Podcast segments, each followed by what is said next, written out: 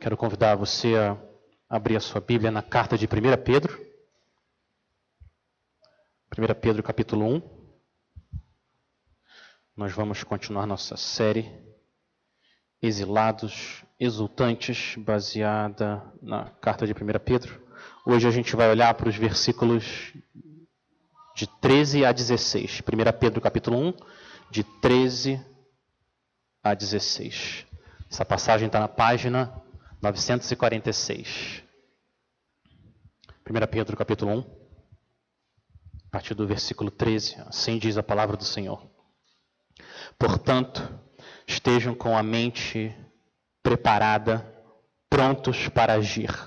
Estejam alertas e coloquem toda a esperança na graça que lhes será dada quando Jesus Cristo for revelado. Como filhos obedientes, não se deixem amoldar pelos maus desejos de outrora, quando viviam na ignorância, mas, assim como é santo aquele que os chamou, sejam santos vocês também em tudo o que fizerem, pois está escrito: Sejam santos, porque eu sou santo. Vamos orar mais uma vez.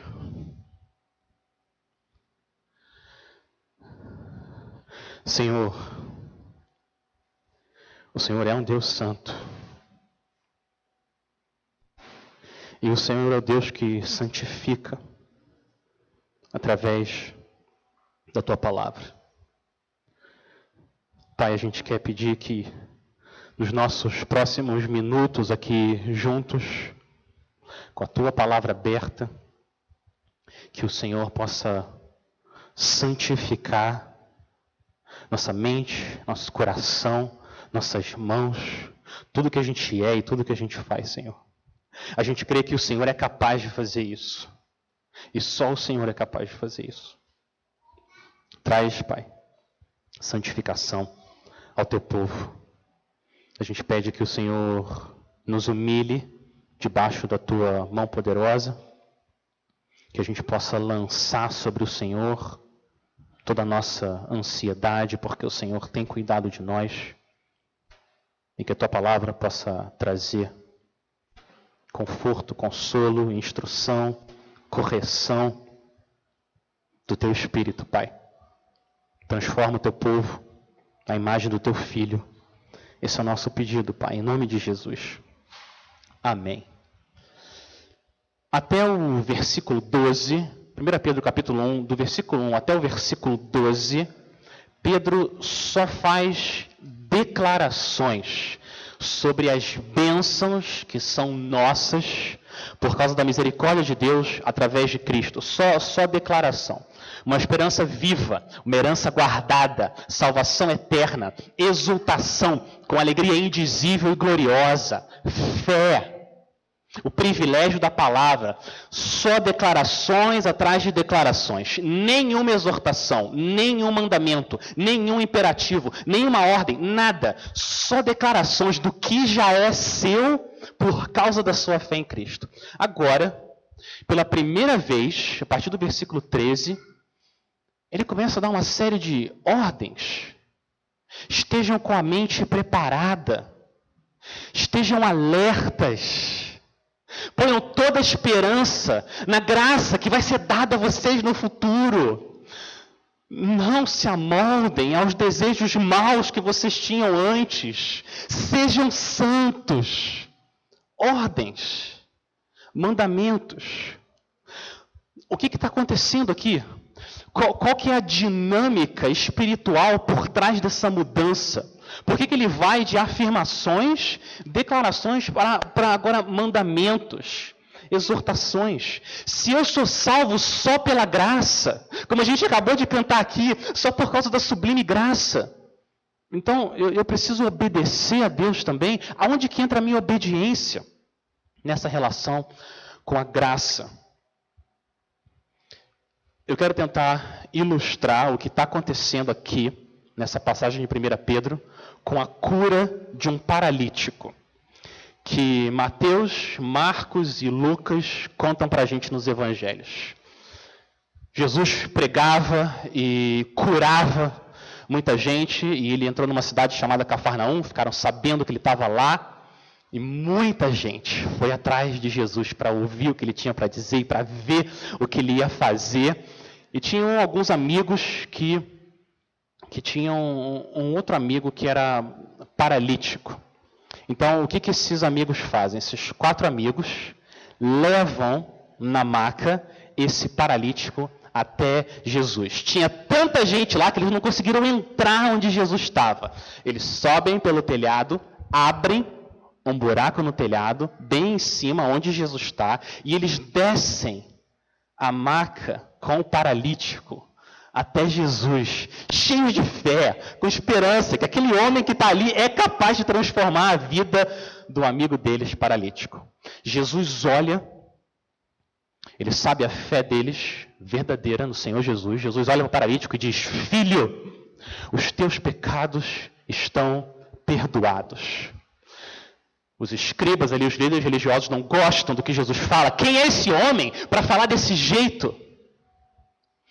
Mas Jesus falou isso, ele disse, para que todo mundo soubesse que ele é o rei e ele tem autoridade dada por Deus de perdoar os pecados.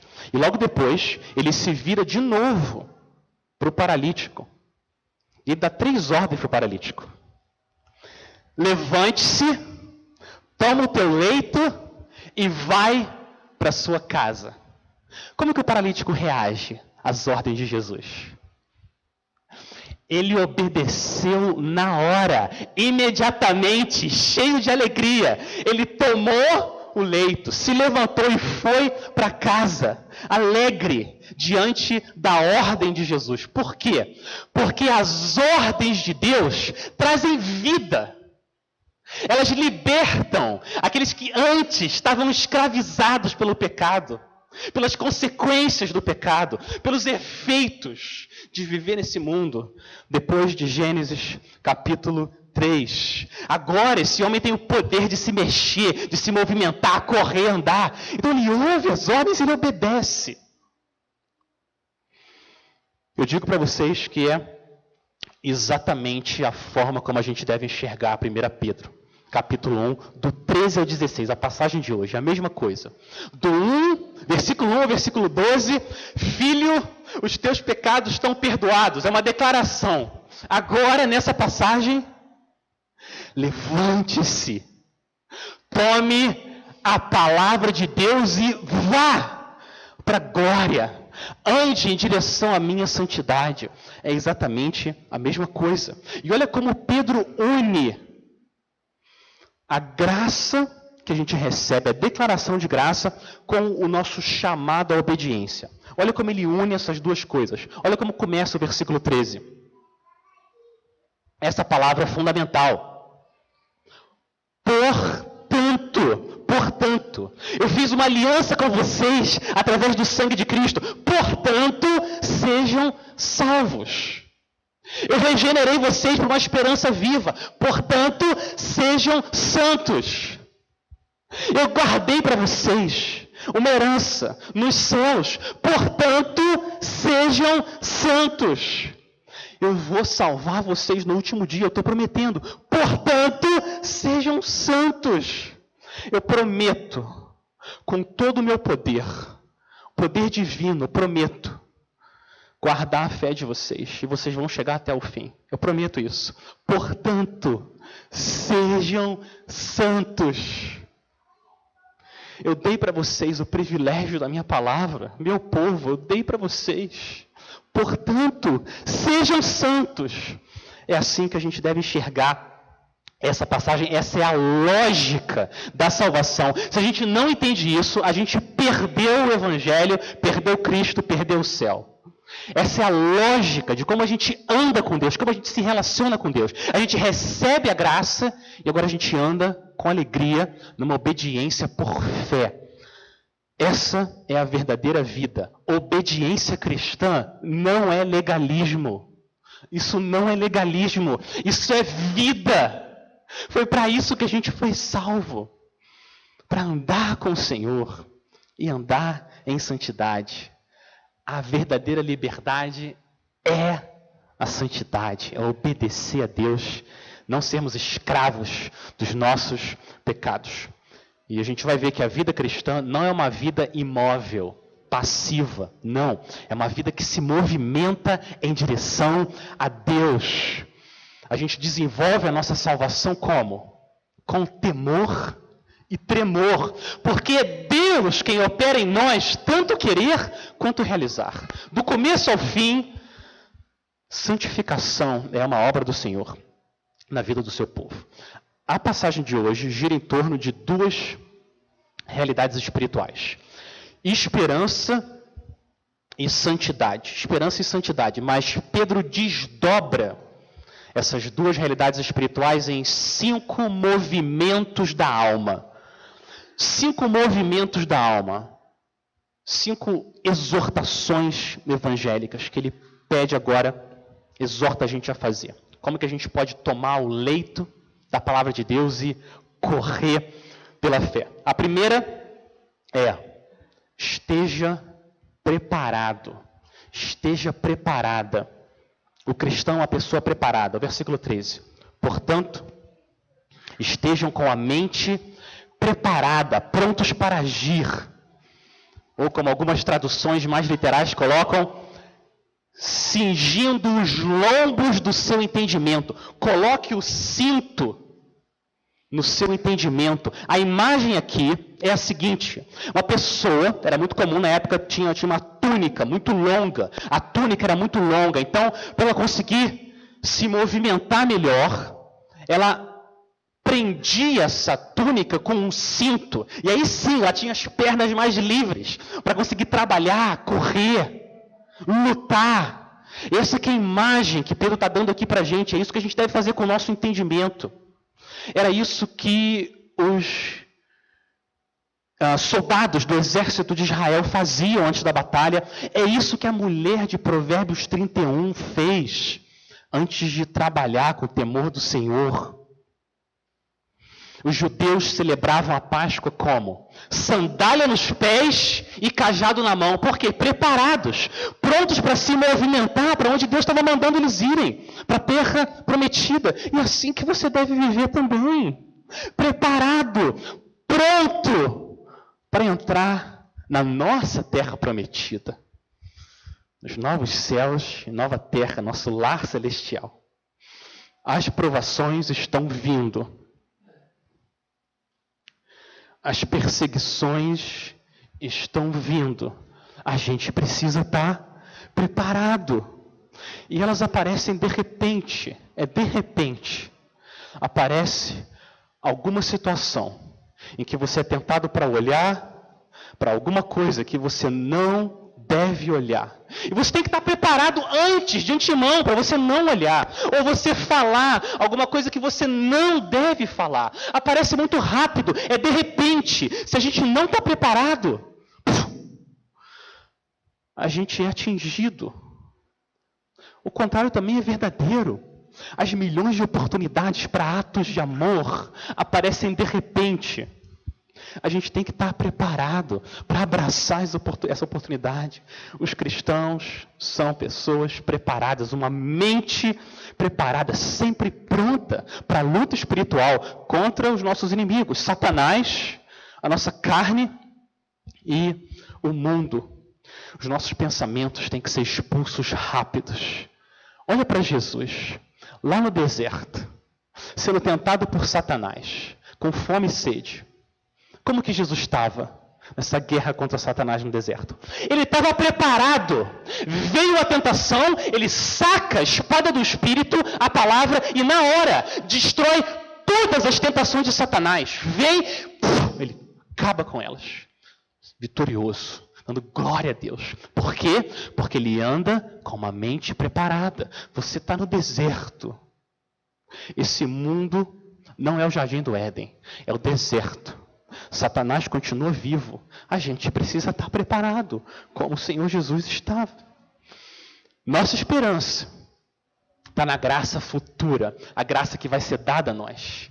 Mas esse dia não chegou. Enquanto esse dia não chega, meu irmão, minha irmã, ande preparado. Ande preparado. nesse estado constante de alerta espiritual. Essa é a primeira exortação, primeiro movimento da alma. Segundo, a continuação do versículo 13. Além de preparado, o cristão é uma pessoa sóbria. Olha o versículo 13. Portanto, estejam com a mente preparada, prontos para agir.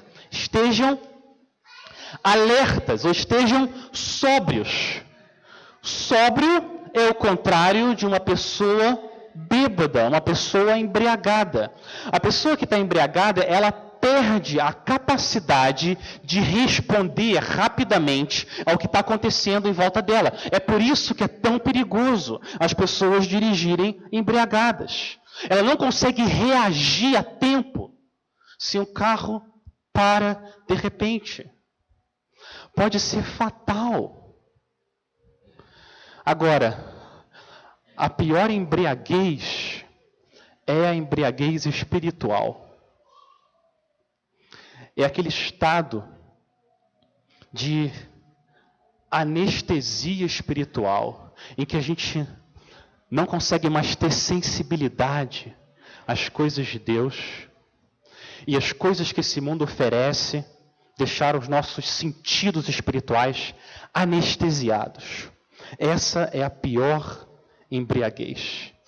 E a maneira da gente não ficar embriagado, mas ser sóbrio espiritualmente, é a gente se encher do Espírito Santo. E a maneira da gente se encher do Espírito Santo é a gente se encher da palavra de Cristo. A pergunta que cada um de nós tem que fazer é: com o que, que eu tenho enchido a minha vida? O que, que eu tenho enchido a minha vida? Como, como que você tem se preparado para se encontrar com o seu Criador? Como? Como que você tem mantido um estado de sobriedade espiritual? Povo de Deus, a gente não pode ficar embriagado com as atrações da Babilônia anestesiados, perdendo a capacidade de experimentar vida, santidade. A gente não pode. Será que você está se distraindo com o que a Babilônia está oferecendo para você aqui nesse mundo? Deixa eu perguntar uma coisa. As séries que você assiste no Netflix, videogame, o seu tempo no celular, estão deixando você mais preparado, mais sóbrio espiritualmente para viver aqui nesse mundo antes da graça que você vai receber, ou ou essas coisas estão deixando você embriagado, incapaz de responder rápido ao que está acontecendo aqui na batalha nesse mundo. Essa que é a pergunta que a gente tem que se fazer. Mais preparado ou mais vulnerável? Essas coisas deixam você mais sensível à santidade e ao céu e ao futuro glorioso dos crentes e ao pecado, ou elas estão tirando de você a capacidade de se entristecer por um mundo que anda perdido e os problemas da igreja evangélica e o pecado. E o nosso amor ao próximo, nosso amor a Deus vai esfriando. Você é um peregrino, exilado nesse mundo, forasteiro. Esse lugar não é o seu lar. Esse lugar não é o seu lar. Você tem que andar preparado e sóbrio, enquanto o nosso dia não chega. Pegue fôlego, sim, pegue fôlego. A gente precisa de descanso. A gente precisa de descanso. Às vezes até o soldado volta para a tenda, deita na rede um pouco, toma um suco, mas é só para se recuperar, para ele voltar para a guerra que não terminou. Então escolha com sabedoria. Escolha com sabedoria a maneira como você descansa. Olha, olha o que, que um jovem, 22 anos, olha o que, que ele resolveu fazer pela graça de Deus. Século 18 pastor missionário chamado Jonathan Edwards. Tinha 22 anos. Escreveu: Senhor, resolução número 19.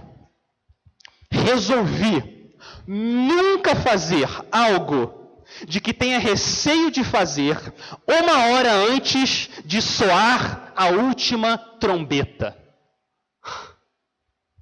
Olha que resolução linda!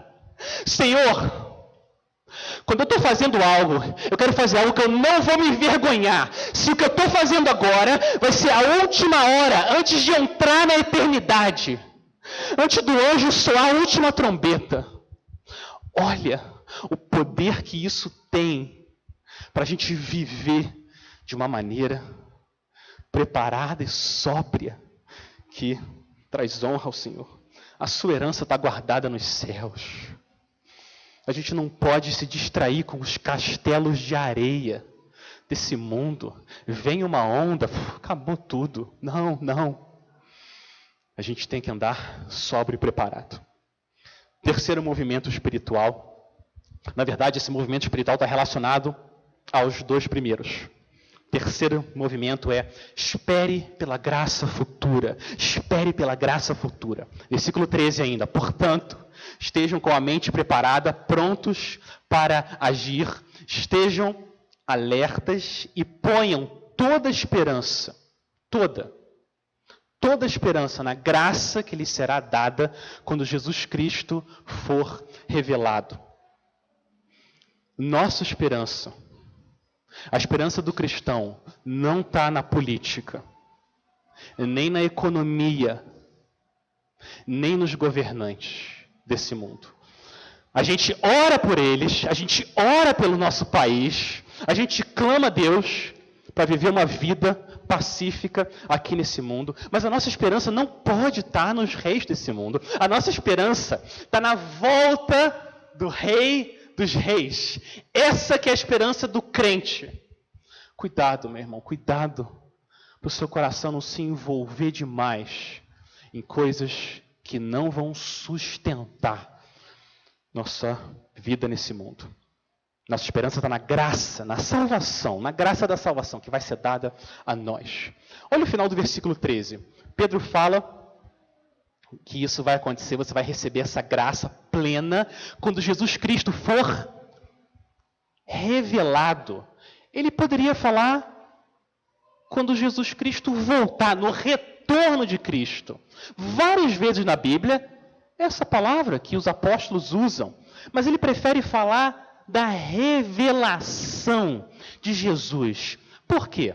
A palavra original que Pedro usa aqui, quando ele escreveu isso, é a palavra Apocalipse. É a mesma palavra, o nome do último livro da Bíblia. Na Apocalipse, no Apocalipse de Jesus Cristo. Apocalipse é revelação, revelar, desvendar. Literalmente, levantar o véu para você ver o que já estava ali. É isso que é Apocalipse. Pedro está dizendo para cada um de nós: Ponha toda, ponha toda a esperança na graça que será dada a vocês no Apocalipse de Jesus Cristo. Por que, que ele está fazendo isso? Porque os cristãos que estão recebendo essa carta, sofrendo perseguição, provação, tribulação, ele quer lembrar esses crentes que a presença invisível de Jesus continua com eles. Jesus foi exaltado, sim, à direita de Deus, mas num sentido muito real, ele não foi embora, ele está do nosso lado, mais perto do que a nossa pele. E é isso que Pedro está lembrando aqui. Isso vai ser revelado. O Senhor Jesus não foi embora, ele está do seu lado. O que, que pode dar mais força, ânimo para o nosso coração de lembrar que o Senhor Jesus está do nosso lado nas provações desse mundo. Isso vai ser revelado claramente no último dia. Nós esperamos o dia do Apocalipse, da revelação de Jesus Cristo. Um dia que Ele vai completar o trabalho da graça na sua vida e dar corpos glorificados a cada um de nós. Nesse dia a batalha vai acabar. Mas enquanto esse dia não chega, a gente tem que estar preparado mentes preparadas, sóbrios, cheios do Espírito, palavra do Senhor, colocando a nossa esperança em coisas que não perecem. Cultive hábitos em que vão ajudar você a ficar preparado e sóbrio. A guerra é dura. E agora, depois de falar da nossa esperança, colocar nossa esperança no futuro, nessa graça que vai ser revelada, revelada, agora Pedro vai nos dar mais dois movimentos da alma relacionados à santidade. Santidade. O versículo 14, ele fala para a gente não ser mundano, não sejam mundanos. E no versículo 15 e 16, sejam santos. São dois lados da mesma moeda. Ele começa agora a falar de santidade. Primeiro, de uma forma negativa, não sejam como os babilônios, não vivam como o mundo, mas vivam como Deus. Sejam santos. Então, prim primeiro uh, movimento aqui da alma, relacionado à santidade, o quarto movimento na nossa lista, o versículo 14. Como filhos obedientes, não se deixem amoldar pelos maus desejos de outrora, quando viviam na ignorância. Ignorância aqui não é simplesmente uma ignorância intelectual, como a minha ignorância de não saber falar japonês. Não é essa ignorância que Paulo está falando. A ignorância aqui é a ignorância espiritual, é a ignorância de um coração duro, uma mente obscurecida pelo pecado. É essa ignorância que ele está falando. A ignorância de escolher ignorar a Deus. Essa é a ignorância que Paulo está dizendo. Olha, olha, olha como é terrível essa ignorância. Minha esposa fala para mim: Meu amor, vem cá assistir esse vídeo. Olha que coisa bonita as dez paisagens mais lindas do mundo. Dez minutos. As dez paisagens mais lindas do mundo. Tá bom? Eu quero ver. E a gente começa a ver esse vídeo. É lindo demais. Umas ilhas. A cor do mar. Umas florestas. As folhas têm todas as cores que existem nesse universo. Umas montanhas que você fica, Uau! Isso é lindo demais! Demais! Bonito o vídeo. Mas teve uma coisa horrível, horrível nesse vídeo. Sabe o que, que foi? Quantas vezes o nome de Deus foi citado nesse vídeo? Quantas vezes? Nenhuma. Zero. Está certo isso? Está certo? Contemplar as maravilhas do Deus Criador e nenhuma vez, nenhuma vez citar o autor e dar glória a ele. Sabe quem foi citado no vídeo? Sabe quem foi citado? A mãe natureza. Mãe natureza não existe. Não existe mãe natureza. Ela não é uma pessoa. Deus Pai Criador existe, mas ele não é citado nenhuma vez. Isso que Paulo está falando, ou Pedro está falando, é essa ignorância.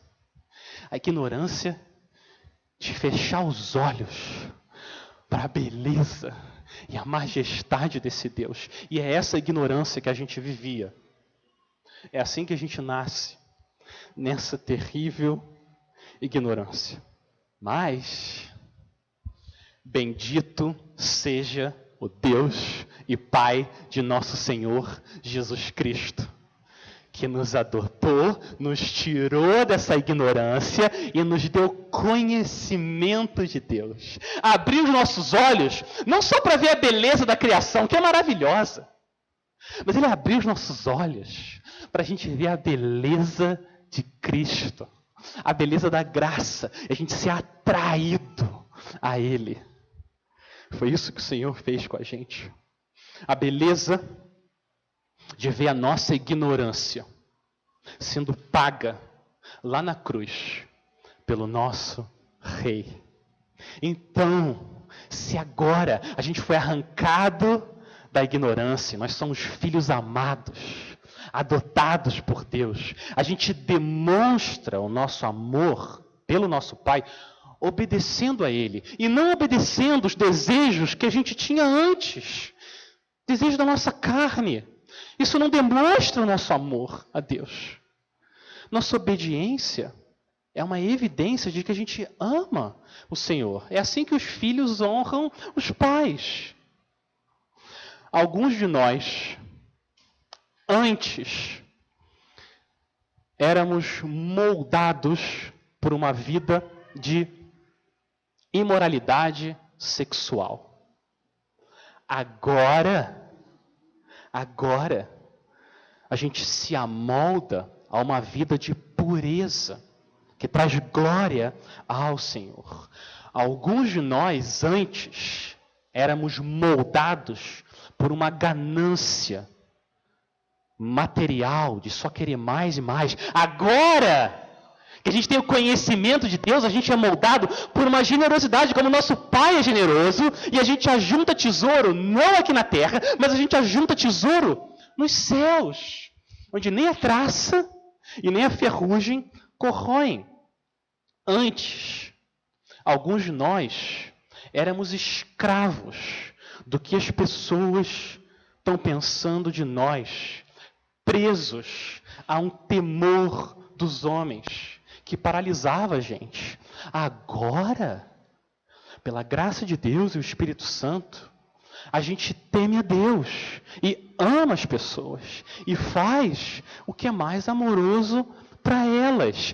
Antes, alguns de nós éramos moldados pela preguiça. Agora, agora a gente tem que ser moldado por um trabalho duro para o bem do nosso próximo e a glória de Deus. Antes, antes, outrora, alguns de nós eram moldados pela ira, agressividade. Agora, nós somos moldados à imagem do nosso Salvador, manso, humilde de coração. Antes, alguns de nós eram mentirosos, compulsivos. Agora, a gente é moldado para falar a verdade em amor. Essa é a nossa vida. Mas todos nós aqui, de toda essa lista, todos nós, a gente precisa de novo ouvir o que Pedro está dizendo aqui. Os crentes precisam ouvir, não se amoldem aos maus desejos de outrora. Por quê? Porque esses desejos ainda estão vivos dentro de nós. Eles ainda respiram no coração do crente. A gente precisa fazer guerra contra eles, porque eles estão fazendo guerra contra os nossos desejos bons. Então a gente tem que sufocar esses desejos, para que tenha mais e mais espaço para desejos bons, que tragam glória ao Senhor a gente não deve ser mundano, como são os nossos desejos de outrora mundanos. Esse é um dos maiores problemas da igreja evangélica hoje, de forma geral. Mundanismo. Mundanismo. O mundo entrou de um jeito que muitas pessoas muitas que professam a fé em Cristo lidam com o namoro, o casamento, a família, o trabalho, dinheiro, tempo, exatamente igual. O mundo lida. O nome que a Bíblia dá para isso é mundanismo. Não é assim que os filhos de Deus vivem. Eles são amoldados por outra forma eles querem não só a salvação, eles querem, desejam a santificação, mas é uma luta. A gente precisa do Senhor. Precisa. A questão aqui não é perfeição, mas direção. Eles andam em direção à santidade e a Cristo. O mundo precisa, o mundo precisa olhar para você, olhar para a nossa igreja e falar: quem são eles? Eles são de outro mundo. Eles são de outro mundo. Eles são muito diferentes. Por que, que eles fazem assim? Por que, que eles vivem desse jeito? E eles vão até você e eles vão perguntar: por quê? Por que, que você é tão diferente? Aí você pode dizer: é por causa da minha esperança na graça que vai ser dada para mim quando o meu Jesus, que morreu lá na cruz no meu lugar, quando ele for revelado. É por causa disso. Não sou eu sozinho que faço isso. É assim que nós devemos viver. Portanto, Romanos 12, 1. Portanto, meus irmãos, rogo a vocês, pelas misericórdias de Deus, que vocês ofereçam o corpo de vocês em sacrifício vivo, santo e agradável a Deus. Esse é o culto racional de vocês. Não se amoldem ao padrão desse mundo, mas transformem-se pela renovação da sua mente, para que vocês possam experimentar, experimentar é real, experimentar a boa, agradável e perfeita vontade de Deus. Santidade é real e possível é por isso que a Bíblia fala: não se amoldem a esses desejos, se amoldem a Deus, a Cristo, a quem Ele é. Esse é, o, esse é o último movimento da alma aqui, no versículo 15 e 16. Sejam santos. Então, esteja preparado, esteja sóbrio, espere pela graça futura. Não seja mundano, mas seja santo. Vamos ler de novo, versículo 15 e 16. Mas, assim como é santo aquele que o chamou, sejam santos vocês também em tudo o que fizerem, pois está escrito, e aí ele cita Levítico: sejam santos, porque eu sou santo. Ser santo é ser separado. É isso que é ser santo. Deus é santo porque ele é separado de tudo que foi criado. Deus está sozinho na categoria criador. Então Deus é santo. Ele é separado. Isso revela também a pureza moral de Deus. Ele é santo. Só Ele é puro, só Ele é perfeito, só Ele é o Deus santo, santo, santo. Agora, na Bíblia, quando alguma coisa ou alguém é separado por Deus, para Deus, para algum propósito que Deus tem para aquilo, essa coisa é dita como santa. Aquilo se torna santificado tudo que Deus separa para uso exclusivo dele, aquilo é dito que é santo. Por exemplo, por exemplo, a pá que remove as cinzas do altar que foi queimado, o sacrifício que foi queimado ali, né, no altar, essa pá que remove as cinzas lá no templo de Israel, essa pá, sabe o que, que ela é? É santa.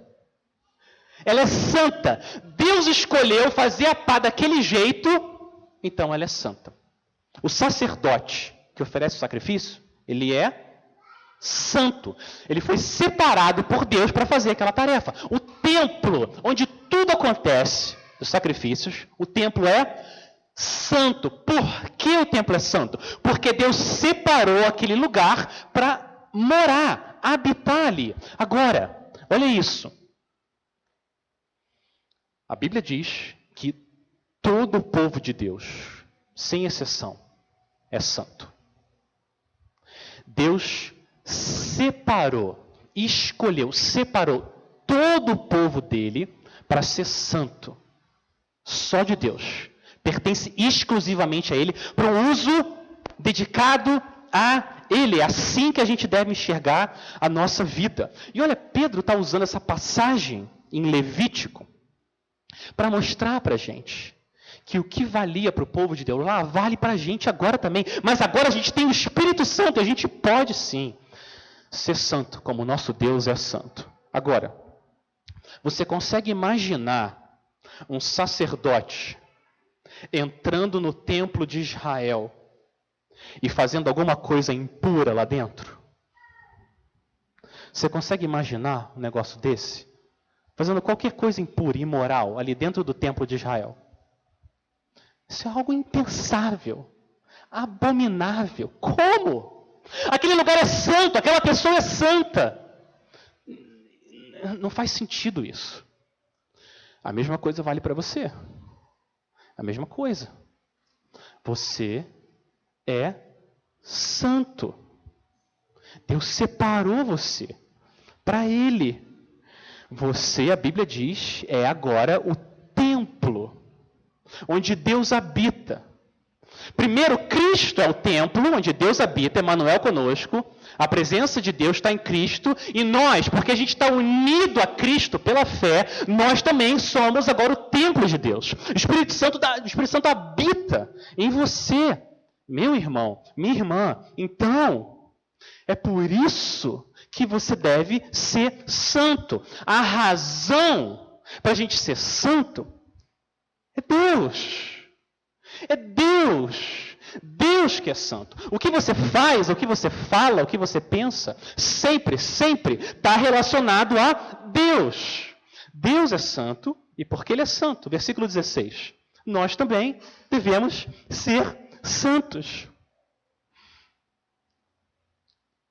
Nós fomos criados à imagem e semelhança de Deus, não é isso que Gênesis diz? O que é ser criado à imagem e semelhança de Deus? É você ser criado para refletir nesse mundo quem Deus é. E como que você reflete quem Deus é?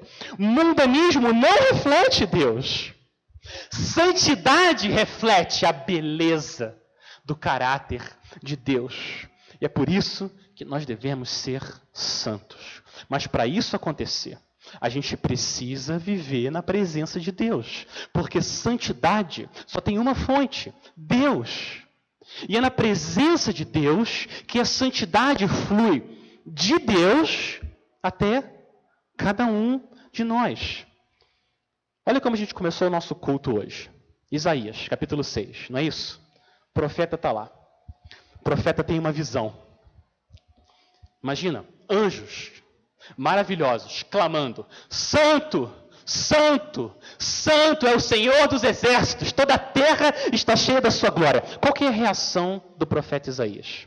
A reação dele é medo, pânico. Ai de mim, estou perdido, porque sou um homem de lábios impuros e habito no meio de um povo de impuros lábios, e os meus olhos viram o Rei, o Senhor dos exércitos. Ele acha que ele vai morrer. Diante da santidade de Deus, ele acha que vai morrer. E esse é o nosso estado natural, de todos nós. Mas o que, que acontece?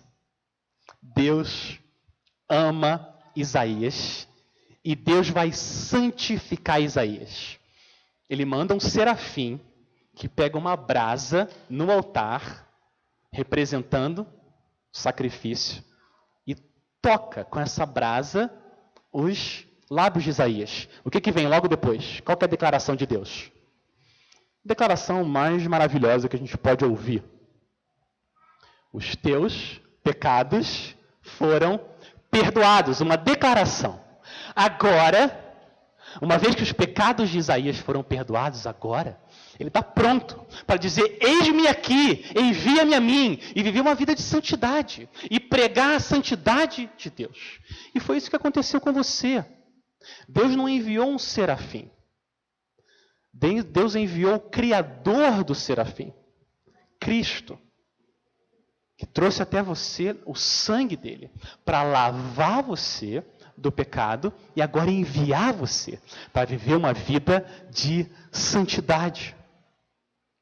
Você foi santificado, separado por Deus. E agora você é enviado para refletir quem Deus é povo de Deus, quando o Senhor diz, sejam santos, o que ele está dizendo é, sejam vivos.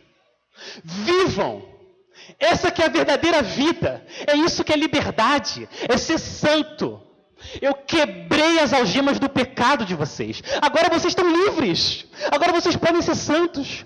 Corram em direção à santidade, corram em direção ao meu filho. E qual é a abrangência da nossa santidade? Quão santo a gente deve ser? Quais são as áreas da nossa vida que a gente deve ser santo? Olha o que o versículo 15 diz. Sejam santos vocês também em tudo, em tudo o que vocês fizerem, porque Deus é santo em tudo também. Deus é santo quando ele fala e ele é santo quando ele faz. Deus é santo quando lida com Faraó e Deus é santo quando lida com Moisés. Deus é santo quando ele cria, Deus é santo quando ele julga, quando ele transforma. Deus é sempre santo. Então a gente reflete quem Deus é sendo sempre santo em tudo tudo o que você fizer, tudo que você pensar, tudo que você falar, tudo sem exceção, todos os lugares, em todas as pessoas, o tempo todo. Nós não temos uma vida dupla, uma vida tripla. Na igreja, a gente é uma pessoa. Aí em casa, outra pessoa. No trabalho, outra pessoa. Esse não é o crente, essa não é a vida daqueles que foram separados, santificados para uso exclusivo de Deus. O tempo todo a gente é chamado a ser santo. Todas as áreas. Não tem nenhuma área da sua vida que não seja de domínio do Senhor. Olha a implicação disso. Olha a implicação disso. O celular que você segura é santo. O celular é santo. Deus deu para você para ser usado de uma maneira que reflita quem Deus é. Que demonstre para o mundo, para os anjos, que não existe ninguém como Deus. Que Jesus é mais precioso do que tudo que esse mundo pode oferecer. A sua casa é uma casa santa. Sua mente, santa. O seu trabalho é santo. Porque o rei colocou você ali para refletir quem ele é. Tudo que você tem é santo. O seu corpo é santo. Porque Deus chama cada um de nós a sermos santos em tudo. A vida cristã é uma vida radical radical. Isso não é legalismo, isso é liberdade. Você ser santo em tudo não é legalismo. Algumas pessoas vão falar isso, mas isso não é verdade. A verdadeira alegria, liberdade, está em a gente ser santo, porque Deus é santo. 1 Coríntios 10, 31. Quer vocês, me ajudem, quer vocês comam, bebam ou façam qualquer outra coisa, qualquer uma. Façam tudo para a glória de Deus. É a mesma ideia com outras palavras. Tudo a gente faz na presença do Senhor, dependendo do Senhor, para refletir quem Ele é. Se a gente foi criado para isso e comprado com o sangue de Cristo para isso, então a gente deve viver vidas santas para refletir o Deus que é santo. Povo de Deus, não coloque a sua esperança nesse mundo. Não coloque a sua esperança nas coisas desse mundo que estão passando, que não vão ser sustentadas ao teste do julgamento de Deus. A sua esperança tem que estar no Apocalipse. No Apocalipse de Jesus Cristo. É aí que tem que estar a nossa esperança, a salvação guardada para nós, quando o Senhor Jesus voltar. Portanto, sejam santos, os seus pecados estão perdoados. Levante-se, tome a palavra de Deus e vá para a glória. Esse é o chamado do Deus que é santo para cada um de nós. Vamos então orar. Vamos terminar e orar pedindo ajuda do nosso Deus Santo.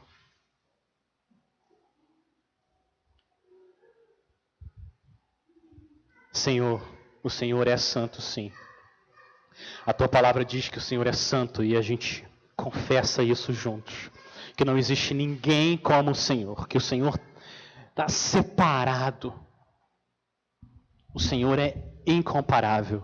E na tua graça, na tua graça, o Senhor nos separou também, o Senhor nos santificou pela obra do Espírito, para que a gente também seja santo. Senhor, faz a tua obra de santificação na vida do teu povo, para que o teu nome seja santificado. Perdoa, Senhor. Senhor, perdoa as tantas e tantas vezes em que a gente não trata o teu nome como um nome santo. A gente pede, Senhor, que o Senhor tenha misericórdia e que nos lembre que na cruz de Cristo as nossas impurezas, a nossa ignorância, o nosso pecado foi crucificado com Ele ali. E agora a gente pode andar uma vida, uma vida de liberdade, de santidade. A gente pede, Pai, que o Senhor seja glorificado então no nosso meio, em nome de Jesus. Amém.